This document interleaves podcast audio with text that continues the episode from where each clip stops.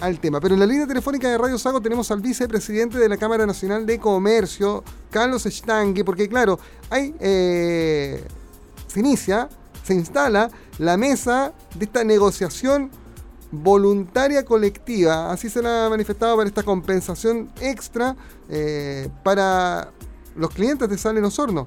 Pero el ministro de Economía pretende que también alcance a la pequeña y mediana empresa de esta comuna. Carlos, ¿qué tal? ¿Cómo estás? Buenas tardes. Muy buenas tardes, Juan Rafael. Un gusto de saludarte. Mucho tiempo que no habíamos conversado.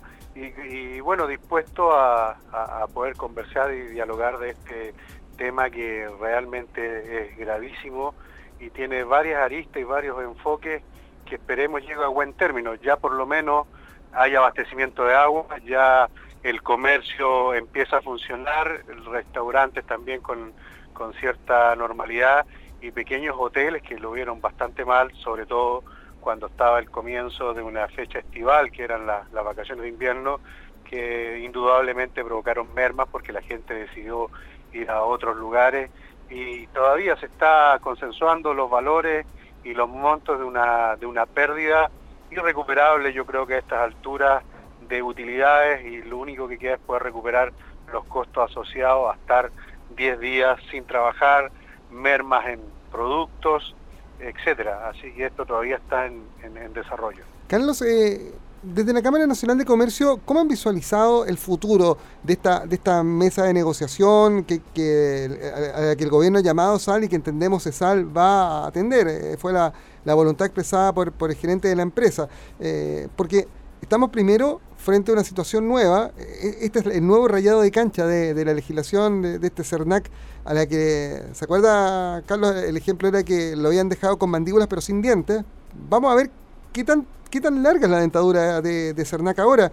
Eh, pero también eh, estamos frente a un proceso nuevo en el que una empresa de servicios tiene que responder por una falla y que falla además.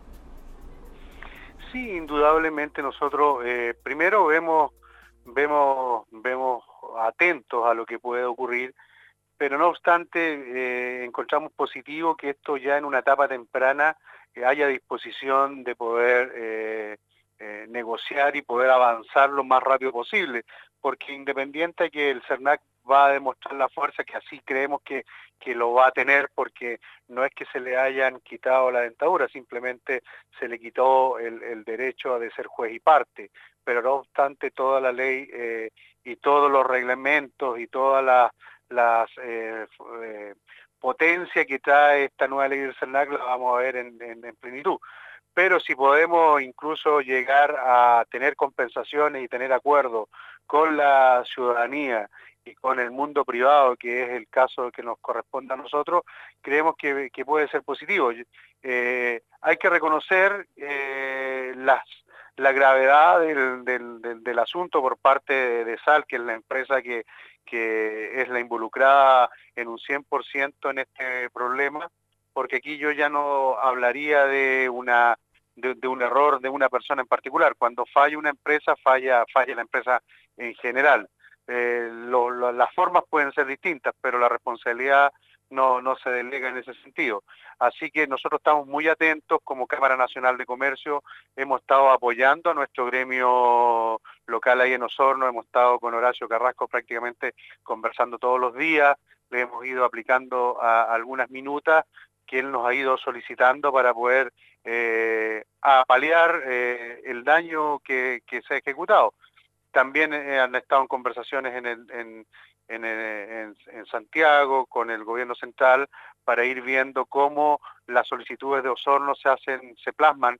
Una de ellas es créditos blandos para poder reactivar la, economía a esos pequeños comerciantes y ahora hay que ver el, daño al lucro cesante y las pérdidas de utilidades y de oportunidades que se, generaron por esta, por esta falta de agua que es tan vital y que a veces nosotros la ignoramos por tenerla todos los días y, mm. y hay que empezarla a mirar con un poco más de responsabilidad y cómo vamos a ir generando las distintas contingencias, que es algo que está pidiendo también la Cámara Nacional en, en nombre de, de, la Cámara de, de, de Osorno, que qué se va a hacer y qué medidas se van a tomar para que esto no vuelva a ocurrir y además como gremio estamos haciendo las mismas consultas en Puerto Montt y en Chiloé para saber si nosotros estamos igual de vulnerables o tenemos alguna eh, tolerancia mayor a un, a un problema que puede suceder de distintas maneras y que hay que estar preparado para poder tener la resiliencia y poder seguir funcionando.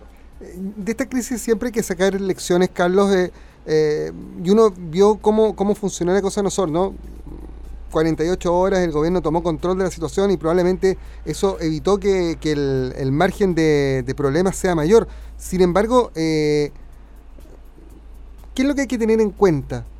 Si alguna, ojalá nunca ocurra, yo, yo soy de los que he dicho en múltiples ocasiones, esto no, no puede volver a pasar ni en Osorno ni en ninguna parte de Chile, pero pongámonos el peor de los casos, si algún día nos tocara la mala suerte, ¿qué es lo que, a, qué tiene que poner eh, atención los comerciantes, los empresarios, los micro y pequeños empresarios de acá de la zona, eh, para no verse sorprendidos frente a una, situación que es como avasalladora, que va ocurriendo segundo a segundo?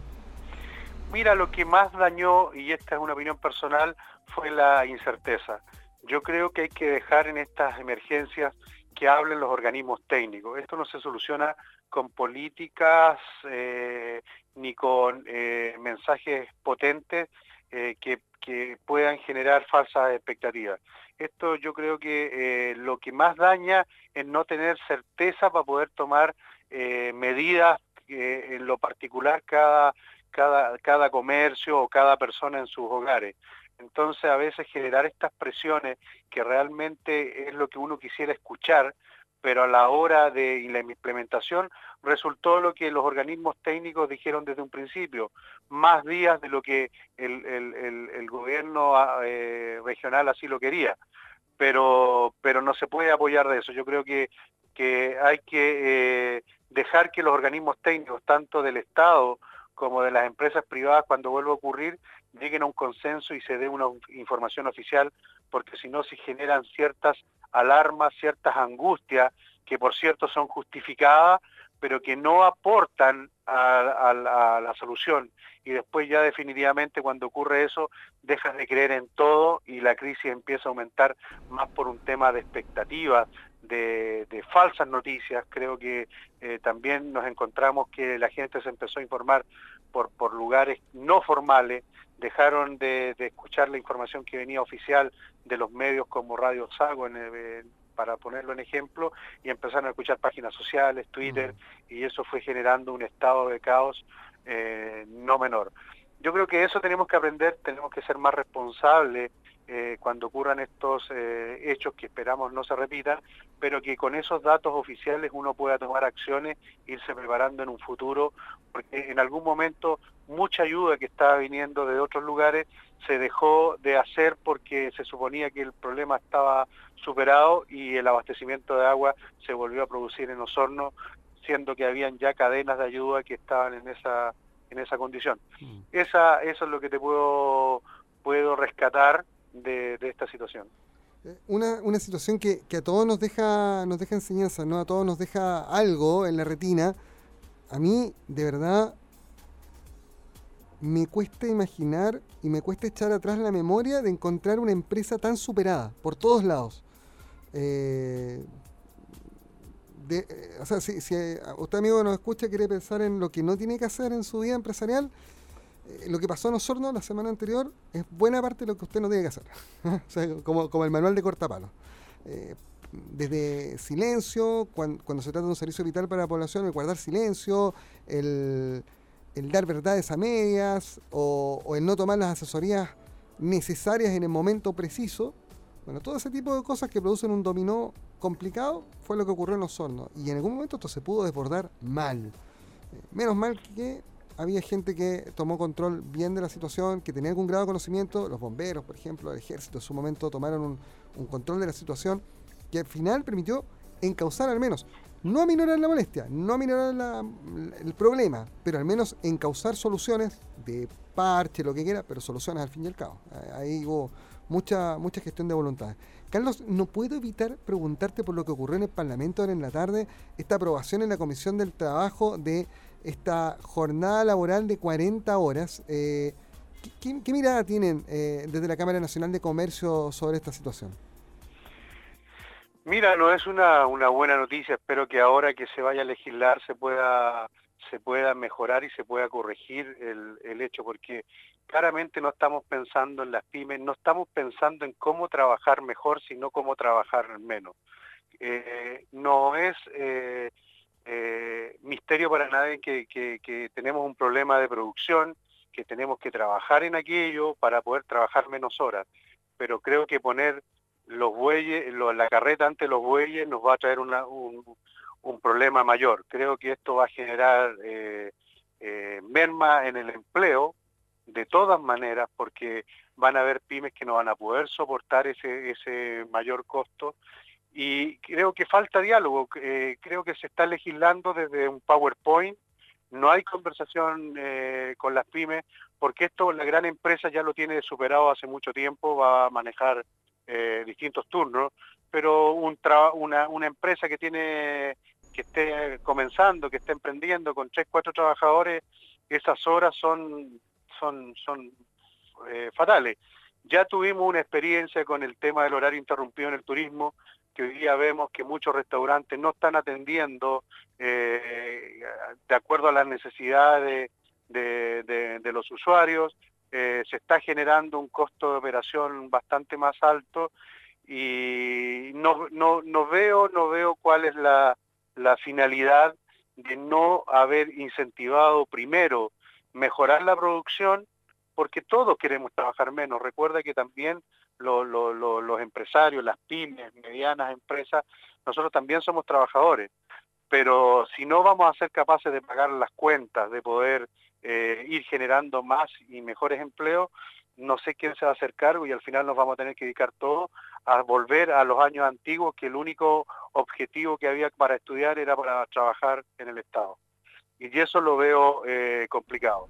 O nos dedicamos a generar fuentes de trabajo desde el mundo público para todos los ciudadanos y eliminamos la empresa privada y las pymes o nos ponemos a conversar en serio para poder ir desarrollando eh, políticas que vayan en el sentido de mejor empleo, mejor trabajo y mejor productividad, porque hoy día Chile no solo compite con Chile o nuestra competencia en nuestro vecino, sino que tenemos que competir además en forma internacional y ya se está viendo mermado por eh, las distintas eh, leyes que, que, se hacen sin, sin pensar y después nos tenemos que hacer cargo todo, pero los daños después son irreparables. Estaba pensando eh, precisamente sobre esos proyectos de ley, Carlos, que entran al Congreso de una forma y salen hechos un Frankenstein. en, en, esta, en, la ley que obliga a la cotización de los trabajadores honorarios, que va a subir la cotización. Yo tengo mis dudas si si se va a poder mantener o si no va a provocar eso algún daño al empleo, porque todo es de cargo al, empleador.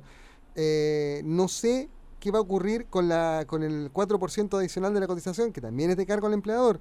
Y tampoco sé qué ocurre, por ejemplo, con la ley de pronto pago, que era una muy buena idea para las pymes, pero cuando se aplica a toda la actividad comercial, también provoca algún grado de incertidumbre porque tampoco se adapta muy bien a algunas actividades que tienen otro funcionamiento histórico de pago y que tienen relación, por ejemplo, a, las fechas de venta en el caso de la, agricultura.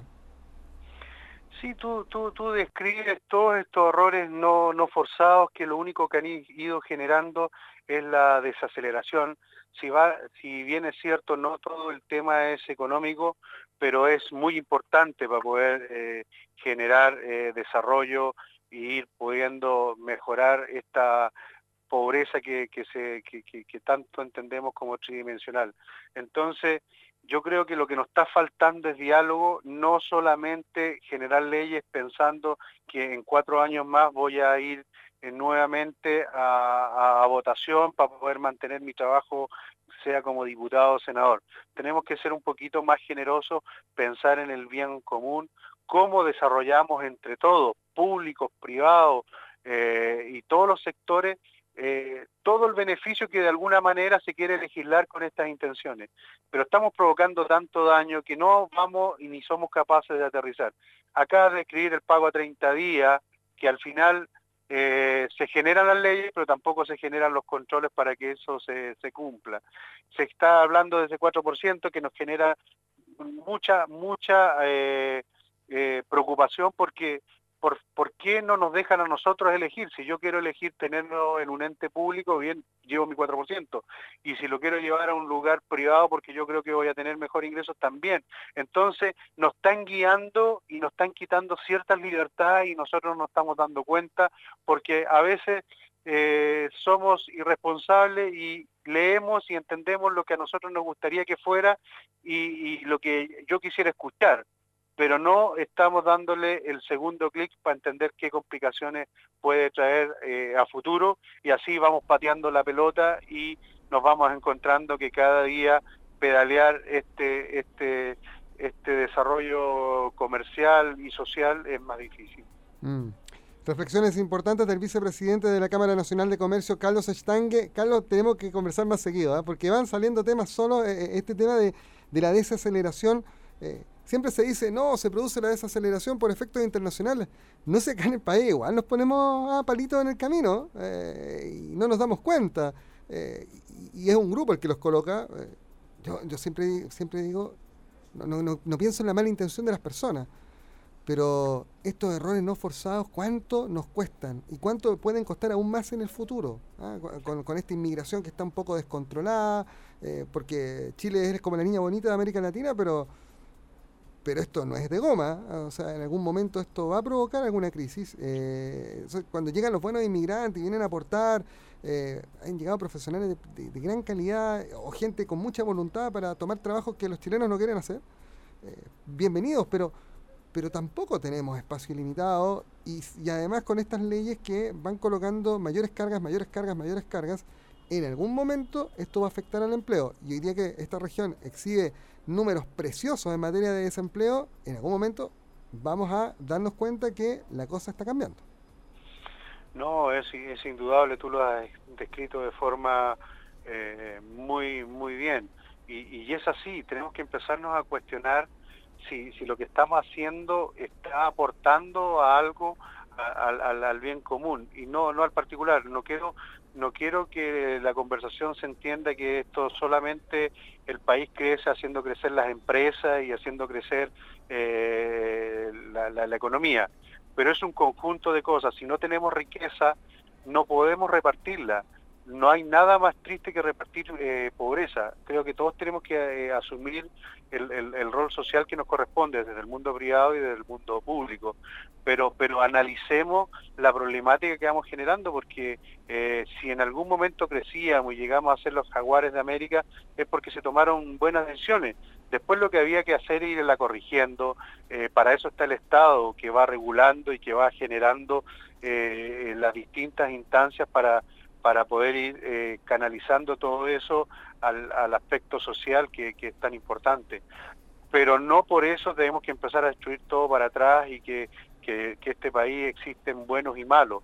Eh, comparto contigo que, que nadie lo hace con mala intención, solo que falta información, falta, falta diálogo y, y, y, además falta, te diría que un poco de seriedad. Estamos tomando cosas muy a la ligera, mucho más rápido. Hay, hay leyes que se lanzan como el tema de legislar, que acabas de hablar de las 40 horas, que indudablemente que a todos nos parece atractivo, es, es atractivo un tema así. Pero, pero démosle el segundo clic, o sea, ¿cómo lo vamos a lograr? A todos nos gusta salir y que estén los restaurantes abiertos, a todos nos gusta salir y a, a comprar y que, que eso que, que, que, esté todo disponible pero bueno eso también tiene tiene tiene tiene un costo y este y este costo se lo estamos aplicando al emprendimiento se lo estamos aplicando a la pyme que si hoy día que son los mayores generadores de empleo no nos hacemos cargo después no va a ser reversible porque en este país cuando uno fracasa porque le va mal es muy difícil para no decirte imposible de poder volver a insertarse al sistema. Entonces tomemos, tomemos las cosas con, con calma, con, con, proyección, trabajemos en conjunto estos temas, pero no, no, no destruyamos lo que, lo que de alguna manera nos sentimos muy orgullosos y no repartamos eh, el oro antes de tenerlo. Carlos Astangue, vicepresidente de la Cámara Nacional de Comercio, haciendo ciudad junto a nosotros en Radio Sago. Un abrazo, Carlos, estamos en contacto. Muchas gracias a ti, un abrazo a todos tus auditores y siempre disponible cuando así lo requiera para poder conversar este y otros temas. Un abrazo a todos. Un abrazo, Carlos. Chao. Upa, 6 de la tarde y 31 minutos. Seguimos en Radio Sago luego de esta pausa, haciendo ciudad. En Osorno y Puerto Montt, la mejor compañía a esta hora, haciendo ciudad.